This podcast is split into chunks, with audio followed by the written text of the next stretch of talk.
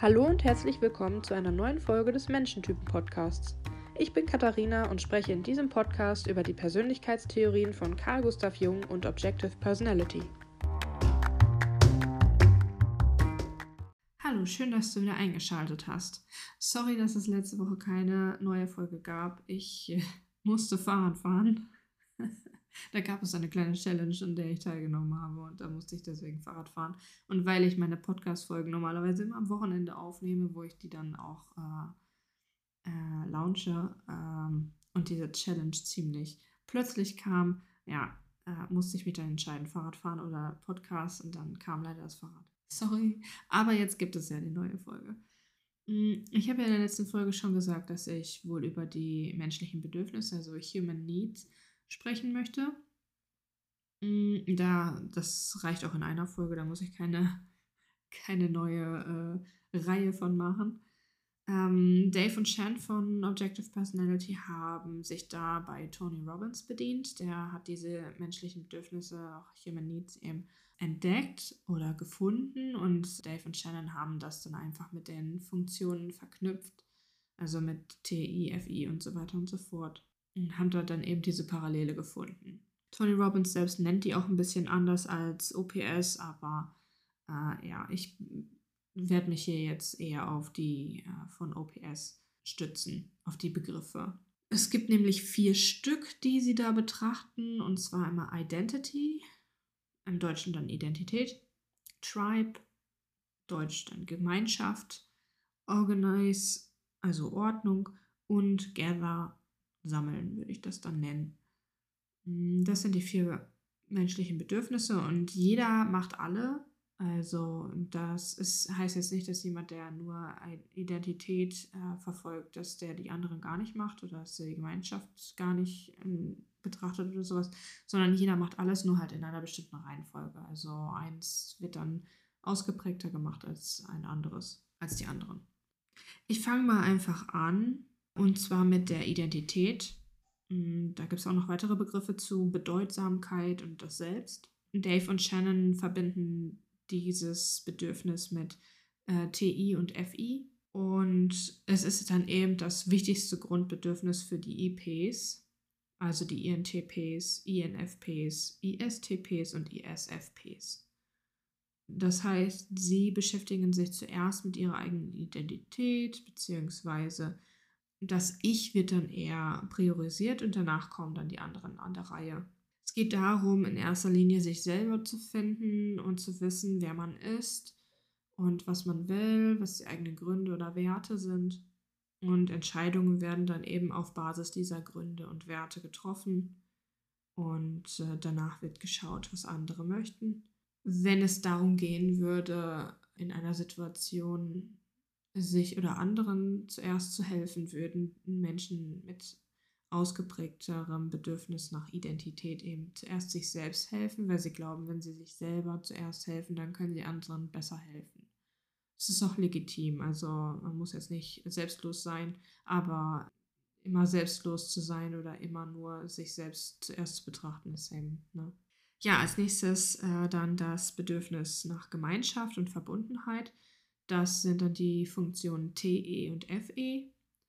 Das ist also das wichtigste Grundbedürfnis für die EJs, weil die eben diese Funktion, eine dieser Funktionen als erste haben. Also die ENTJs, ENFJs, ESFJs und ESTJs. Und diese Menschen betrachten dann eben zuerst die Bedürfnisse anderer, also die Gründe oder die Werte anderer und danach kommt das Selbst. Sie suchen nach der Bestätigung im Außen, also von anderen Menschen. Und zuerst würde eben den anderen geholfen werden und dann sich selbst. Und Entscheidungen treffen diese Personen dann eher auf Basis der Gründe und Werte von der Gemeinschaft und weniger auf Basis dessen, was sie selber gut finden oder richtig finden. Dann haben wir das Bedürfnis Sammeln oder Abwechslung. Dazu gehören die Funktionen SE und NE. Das ist also das wichtigste Grundbedürfnis für die EPs, also die ENTPs, ENFPs, ESTPs und ESFPs. Sie finden die Antworten auf irgendwelche Fragestellungen meistens in neuen Informationen, also eher in neuen Informationen, wenn die irgendetwas vorhaben oder irgendetwas wissen wollen oder so, dann wird erstmal Neues gesammelt, neue Infos gesammelt, erstmal in ein neues Buch reingeschaut oder gegoogelt oder wie auch immer, äh, bevor man dann überlegt, äh, was weiß ich eigentlich schon und könnte ich diese Information vielleicht schon da haben. Also es werden erstmal Infos gesammelt, gesammelt, gesammelt und danach werden die gesammelten Infos dann eventuell geordnet und verarbeitet. Wenn man als EP mit ein und derselben Information erneut konfrontiert wird, dann kann das für diese Person recht frustrierend sein, weil erzähl mir nichts, was ich schon weiß. Das ist langweilig und das ist nichts Neues für mich. Und dann gibt es eben die äh, Menschen, die das Bedürfnis nach Ordnung oder Sicherheit haben. Das ist das vierte menschliche Bedürfnis, was mit den Funktionen SI und NI verbunden wird. Es ist also das wichtigste Grundbedürfnis für die IJs, also die INTJs, INFJs, ISTJs und ISFJs. Sie finden die Antworten auf irgendwelche Fragestellungen in bereits bekannten Informationen und bekannte Infos werden dann eben analysiert und geordnet und danach werden eventuell neue gesammelt. Es wird also zuerst mit dem gestartet, was man hat und danach wird später vielleicht Neues hinzugezogen. Das äh, stelle ich mir auch ziemlich kostengünstig vor, weil ich als eher sammelorientierter Mensch würde erstmal einkaufen gehen und gucken, was gibt es dafür, für das, was ich vorhabe. Und das kann mitunter ziemlich teuer sein. Das ist dann ganz schön, wenn man mit dem arbeiten kann, was man bereits hat. Und äh, nicht jedes Mal einkaufen gehen muss, wenn man irgendetwas vorhat. Also man kann auf jeden Fall das Positive in den Typen finden. Andererseits ist es dann für, wahrscheinlich für die IJs so, dass sie die EPs beneiden, dass sie einfach mal einkaufen gehen können und Neues kaufen, weil das, was vorhanden ist, reicht halt einfach nicht, um darauf aufzubauen. Und sie wehren sich halt trotzdem dagegen, Neues in, einzukaufen. Ja, und diese ganzen menschlichen Bedürfnisse kann man dann ja eben auf die äh, Wahrnehmer und Entscheider übertragen. Also die IPs und die EJs können äh, Ordnung und Sammeln besser ausbalancieren, aber dafür sieht man hier halt ein deutliches Ungleichgewicht zwischen Identität und Gemeinschaft. Und so ist es dann eben auch für die Wahrnehmer, IJs und EPs, die ähm, ja die Identität und die Gemeinschaft besser ausbalancieren können, aber dafür ein deutliches Ungleichgewicht eben bei Ordnung und Sammeln haben. Und so schließt sich dann der Kreis zu dem, zu der kleinen Informationsreihe, die ich ja hier vorhatte, über die Entscheider- und Wahrnehmertypen. Noch eine kleine Information zusätzlich zu den menschlichen Bedürfnissen, denn ähm, man sieht sich ja selten also vollkommen klar und man merkt eben auch nicht, was das erste menschliche Bedürfnis ist, was man hat. Also wenn man jetzt zum Beispiel ein IP ist, dann merkt man gar nicht, dass man sich den ganzen lieben langen Tag mit der eigenen Identität beschäftigt, sondern man denkt, man befasst sich mehr mit der Gemeinschaft und mit anderen Leuten und mit den Bedürfnissen anderer Menschen. Aber es ist halt so, wie der Fisch im Wasser eben das Wasser um sich herum nicht wahrnimmt, nimmt man eben sein erstes menschliches Bedürfnis gar nicht so wahr. Und andere Leute könnten das wahrscheinlich eher wahrnehmen und einem erzählen, hm, also okay, so heftig ähm, auf Gemeinschaft bist du vielleicht gar nicht, sondern mehr auf deine Identität fixiert und so eben auch für die IJs oder EPs. Hm, so viel ähm, Ordnung oder Plan tust du gar nicht. Eigentlich ist mehr Sammeln und Neues. Ja, und weil man sich eben selber nicht so gut sehen kann, typisiert man sich dann an dieser Stelle auch sehr gerne falsch rum.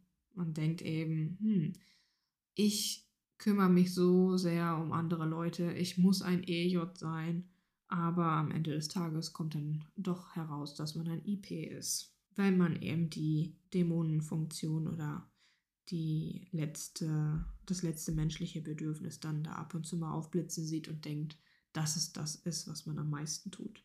Mm, wenn du ganz gerne andere Leute typisieren möchtest oder besser verstehen möchtest, dann empfehlen Dave und Shannon auf jeden Fall erstmal mit den menschlichen Bedürfnissen zu starten, das Ganze wirklich intensiv zu verstehen und dann zu verstehen oder zu versuchen, diese Bedürfnisse in anderen Menschen zu sehen und zu schauen, okay, was machen diese Menschen am häufigsten? Weil, wie gesagt, alle machen alles, aber es geht halt darum, was macht man am häufigsten an den lieben langen Tag lang.